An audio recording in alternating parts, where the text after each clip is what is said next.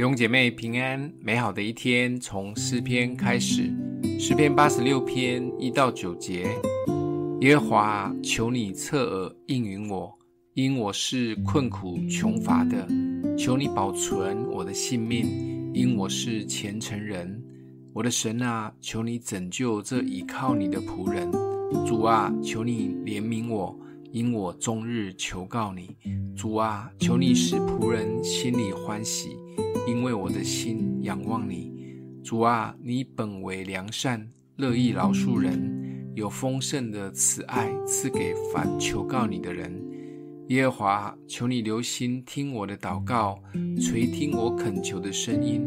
我在患难之日要求告你，因为你必应允我。主啊，诸神之中没有可比你的，你的作为也无可比。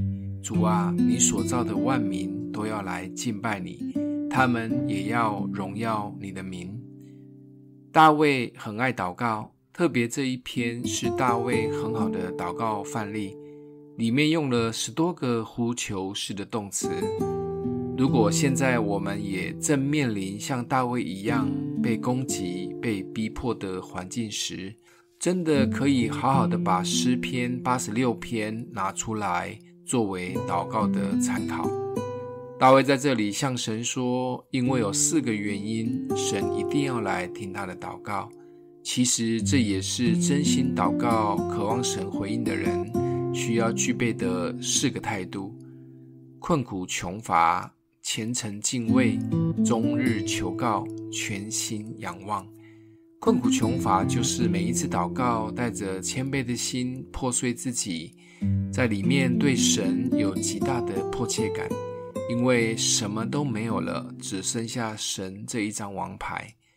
带着敬虔的心而不随便祷告时，就是相信他是造天地万物的神，是把不可能变为可能的神，放大神，缩小问题。这样的祷告需要花时间，迫切的呼求，不只是照三餐的饭前祷告模式，而是要付上时间代价的祷告。最后呼求祷告后，就是相信主权及回应的时间表在神的手中，这样我们的心就会有平安，甚至喜乐。因为掌握了这四个态度，难怪大卫是合神心意，在逆境困难中可以翻盘的蒙福人。今天默想的经文在第一节：耶华，求你侧耳应允我。因我是困苦穷乏的，我们一起来祷告。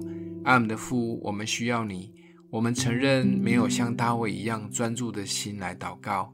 谢谢主再次提醒我们每一次祷告的态度，帮助我们学习像大卫的祷告，让我们的祷告可以直达到宝座前。